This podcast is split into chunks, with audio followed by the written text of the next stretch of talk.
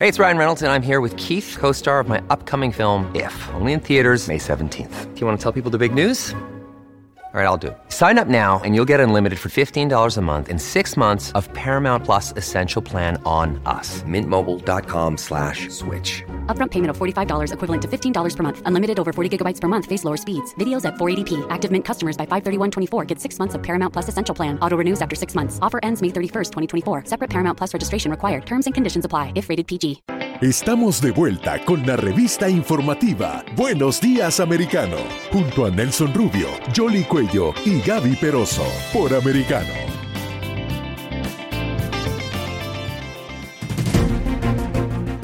...9.42 minutos en la mañana hora del este en Estados Unidos... ...de costa a costa en toda la nación americana... ...a través de Americano Media... ...la señal en vivo a través de YouTube... ...por supuesto en Getter... ...todas las plataformas en vivo a esta hora... Oiga, hablando, salimos de Colombia y vamos ahora a Brasil, ¿no? Esa suerte de locura política que se está viviendo en el continente y a veces se ven, bueno, se ven.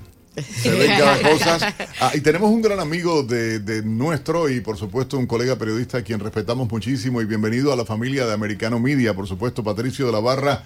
Gracias por estar con nosotros ah, desde Brasil a esta hora. Hola Nelson, muy buenos días. Eh, para mí es un placer eh, conversar nuevamente contigo y también con Jolie, Gaby, eh, personas eh, que tienen un alto prestigio en el periodismo nacional e internacional. De manera que estoy aquí a disposición de ustedes para lo que estime conveniente en este país donde se producen muchas noticias, lamentablemente no muchas eh, agradables, otras muy desagradables, y estamos ahí a las vísperas de una elección presidencial, también de elección de gobernadores y un tercio del Senado, una elección que reviste mucha importancia no solamente para Brasil como también para América Latina en general. Sí, queríamos justamente iniciar con el tema de las elecciones presidenciales, porque hay quienes dicen que hay posibilidades eh, ciertas de que Lula vuelva al poder y cambiaría completamente todo eh, el panorama regional. Ya lo cambia Colombia, eh, se fortalece México de alguna manera. ¿Cómo ves el tema de las encuestas y hacia dónde vamos en Brasil? Bueno, la verdad es que las encuestas nunca en Brasil en los últimos tiempos han sido muy fidedignas. Recordemos que en el propio 2018, cuando eh, em, Bolsonaro se elige, a él no le daban en ninguna de las instancias que hacían, o por lo menos de los escenarios que mostraban las encuestas, que, pudiese vencer en primera y segunda vuelta, eh, cosa que acabó no ocurriendo. Es decir, ganó, supuestamente en primera vuelta con algunos problemas, pasó un segundo turno, una segunda vuelta, una, una elección muy estrecha con Haddad, que era del Partido de los Trabajadores, pero acabó venciendo por una amplia mayoría. Entonces, eh, no sé si las encuestas están tan exactas, porque también daban como vencedora para el Senado por Minas Gerais a Dilma Rousseff, eh, eh, presidenta que había sido depuesta y que estaba impedida de participar de, esta elección, pero el Supremo Tribunal Federal le dio la posibilidad y también la daban en primer lugar con el 60% de aprobación y al final acabó resultando que perdió y perdió contra el actual presidente del del, Senado eh, en forma bastante, de una diferencia muy grande con respecto a lo que decían las encuestas. En el sur del país también se registró algo similar con Manuela Dávila, una mujer del Partido Comunista que lideraba todas las encuestas y que al final perdió eh, contra Leichen el, el, gobierno del Estado, que es del PSDB.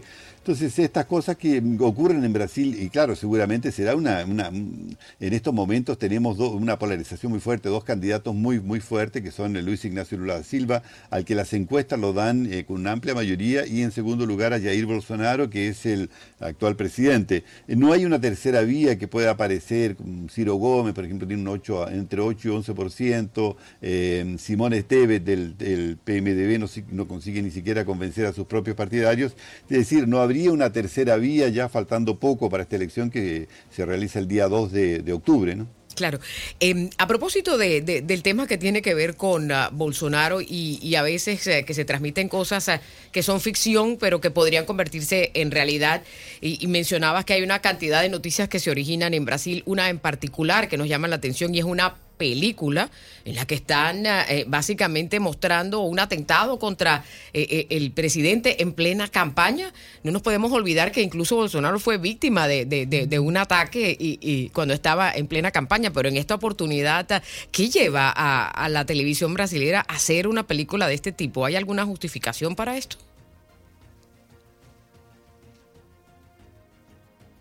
Patricio. Sí, Les decía que las cosas solares están afectando las comunicaciones.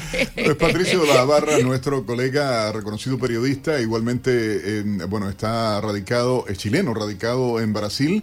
Eh, con una experiencia periodística tremenda. Estamos intentando retomar la comunicación, pero está de suerte la cadena O Globo, la principal ah, cadena de televisión y de prensa realmente de medios en Brasil, sacó esta película con una polémica tremenda. Hay que hablar ah, de, lo paradójico que resulta el brasilero común, o sea, según las estadísticas incluso de las instituciones financieras y económicas más grandes del mundo, bajo el gobierno de Bolsonaro eh, ha subido eh, los estándares económicos, el nivel de vida ah, del pueblo brasileño, hay en niveles económicos y financieros muy bien para la población. Sin embargo, esta tendencia liberal izquierdista de, populismo que, que, incluso en Brasil aglutina y llama mucho la atención al sector empresarial, al sector cultural y a nivel de pueblo, bueno, una cosa eh, increíble, ¿no? Que, se vive en ese sentido. Sí, sin embargo, Lula Silva está aprovechando lo que fue la bonanza económica que tuvo en su momento, que fue la misma bonanza económica que tuvo Hugo Chávez con un barril de petróleo a más de 120 dólares el barril. Y eh, está ese tema. Pareciera que el brasilero no entiende cuán bien se ha armado la economía. Pero un este delincuente sacado de la cárcel, o sea, haciendo política, un delincuente incluso desde la prisión, yo digo, de verdad que, es el polvo detener, ¿no? No, pero lo, lo, paradójico de todo esto es que yo digo, bueno, un delincuente, un tipo corrupto, demostrado los vínculos, en el caso de Brecht, recuerda que el superapartamento y todo lo demás, y el dinero que recibió su campaña y todo, y, el pueblo sigue a este tipo de gente. Pero, pero quizás lo más lamentable de todo es ese reciclaje de los mismos personajes que hay en la América Latina, que es como que, ok, ya tuviste la oportunidad de gobernar, deja que otras personas puedan hacerlo, porque resucitar otra vez a Lula da Silva ahora, eh, cuando podrían estar otras personas, y vamos a ver eh, qué es lo que deciden los brasileros, ¿no? Porque, como mencionaba Patricio, si bien es cierto las encuestas están reflejando una cosa, la única que cuenta es el día de las elecciones, y vamos a ver la Sistema electoral que ha sido, ha sido puesto en, cuestionamiento igualmente por eh, Bolsonaro, o sea, no es creíble y coincide Ahí está el pato de la barra, Patricio, nuestro gran amigo. Qué bueno, oye, eso de las comunicaciones, el sol, el calor, no sé cómo está Brasil, ah, pero acá está afectando, ¿viste? Hay información en los últimos minutos, tres estados donde se han reportado eh, eh, incendios, eh, producto del calor tan grande que hay, superando los 105 grados Fahrenheit acá en Estados Unidos, Patricio. Ah, pero la temperatura política en Brasil, comentábamos todo lo de O Globo y las encuestas y un delincuente convertido en candidato político nuevamente. el retrato lo tienes tú desde Brasil hasta ahora. Patricio. Hola. Seguimos teniendo problemas. Eh, eh, sí, tenía eh, eh Jolie el micrófono. ah, lo tenemos. Hola, ¿me escuchan?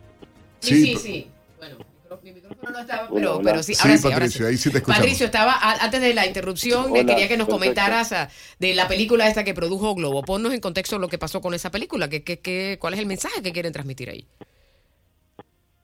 Bueno, lamentablemente estas, elecciones, como les decía anteriormente, serán tal vez una de las más sucias de los últimos tiempos. Esto se debe venir porque por esta polarización y por el uso que está haciendo la prensa, la gran prensa, eh, de todos sus artificios para eh, no permitir la reelección de Jair Bolsonaro y permitir, sí, la elección de un presidente que fue sacado de la cárcel con un subterfugio, es decir, que no cumpliría con todos los requisitos ni siquiera de la ficha limpia y que es apoyado intensamente por eh, la gran prensa, incluyendo a la Red Globo de Televisión, que es una de las asociadas para la elaboración de, este, de esta película que eh, podría surgir en los próximos días y que ya fue impedido por algunos eh, eh, órganos de, de, seguridad de que pueda ser eh, vehiculada a través de las redes sociales, como está haciendo en estos momentos un llamado, una, una película que tendría como eh, motivación el asesinato de Jair Bolsonaro. las imágenes son del, del cineasta que incluso pertenece al Partido Comunista, Rui Guerra, que está producido por el Canal Brasil, que también tiene una participación, como les decía, de la Red Globo, eh, esto sería un acto, decir, eh, de ignominia contra un presidente, un mandatario actual que también sufrió un atentado grave en el 2018 por parte de un militante del PSOE, que es su partido que se ubica a la izquierda del Partido de los Trabajadores, pero que en esa elección estaban juntos. Eh, Delio Obispo, que todavía no ha sido juzgado ni tampoco saben quiénes son sus mandantes, es decir, ni siquiera parte de la policía militar que podría eh, ya estar descubriendo quiénes son los abogados carísimos que están defendiendo a una persona que, según, según ellos, actuaría como un lobo solitario.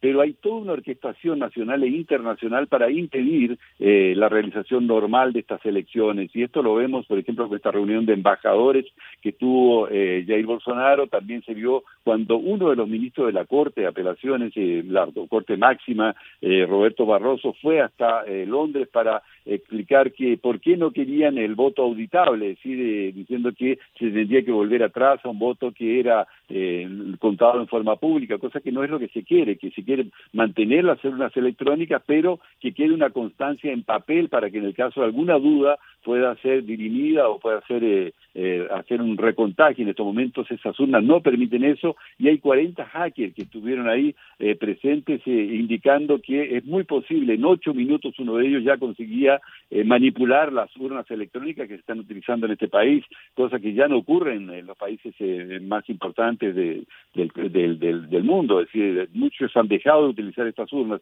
Y este proceso, lógicamente, que va a durar mucho. ¿Por qué? Porque el Supremo Tribunal Federal tiene 11 miembros, de los cuales 8 están contra Jair Bolsonaro y están manejando prácticamente todo acá en, Brasil.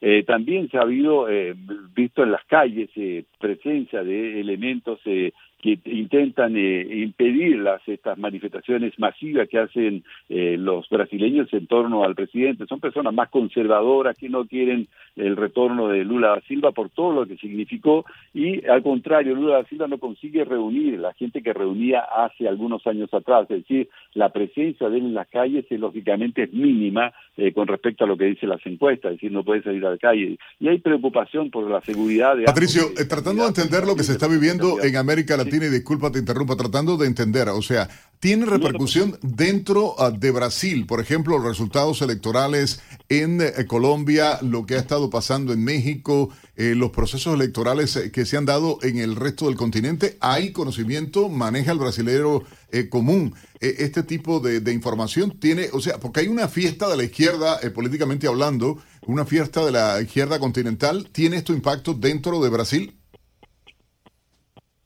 Yo creo que en las clases más bajas, en los que tienen menos acceso a la información, a los medios de comunicación, no repercute con tanta fuerza, pero sí de la clase media hacia arriba, claro, estos eh, movimientos que se han registrado en Chile, eh, el, cambio de rumbo que se registró ahí en, en, Chile después del estallido social, donde se elige un presidente, se crea una nueva, o se pretende crear una nueva constitución, eh, también el triunfo de Petrus en, Colombia, eh, lo que está ocurriendo en Perú también, donde el presidente un alto índice de rechazo ya en poco tiempo, eh, tiene menos del 70% de popularidad, eh, lo que ocurre en México, todo esto repercute de uno u otro lado, es decir, el Foro de San Pablo, que es ese organismo internacional eh, que fue creado por eh, Chávez junto con Lula Silva y, Fidel Castro, los dos están, ya no están con nosotros, pero todavía continúa con mucha fuerza este, este Foro de San Pablo indicando este cambio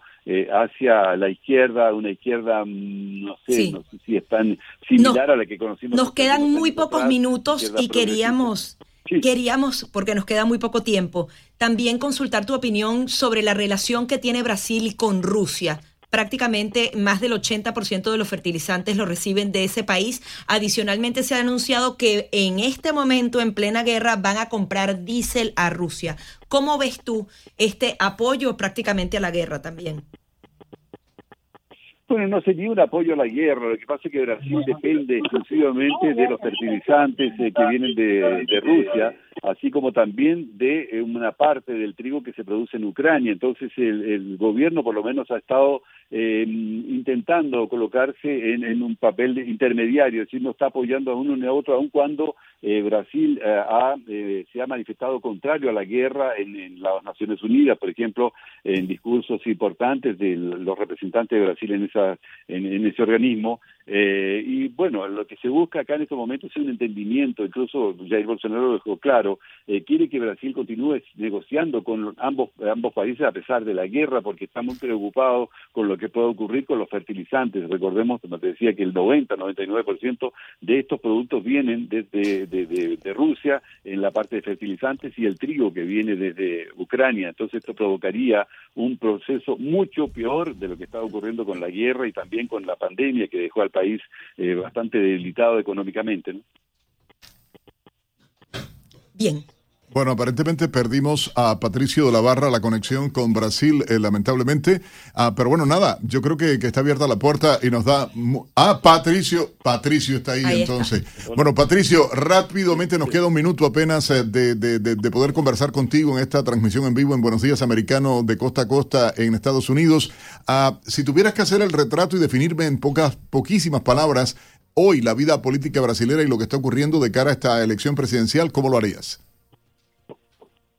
Mire, yo creo que en estos momentos ya no hay una lucha ideológica en, que no se manifieste en las calles y tampoco se va a manifestar en, las elecciones en octubre. Yo creo que más bien una lucha, como mucha gente dice acá, entre el bien y el mal si recordemos que eh, teníamos un candidato a la presidencia que, es un preso que fue condenado en, en, tres instancias y que tendría que estar eh, en, prisión cumpliendo penas eh, graves por corrupción, por desvío de dinero, por desvío de una serie de cosas y también por lavado de dinero. Y por otro lado tenemos un presidente que tiene una gran, todavía una, una gran presencia entre los más conservadores del país. Entonces es una lucha que seguramente va a tener bastantes dobleces sí, va a tener bastante preocupación por parte de la población que quiere vivir en paz, que quiere trabajo, que quiere tener mejor salud y un mejor sistema de educación.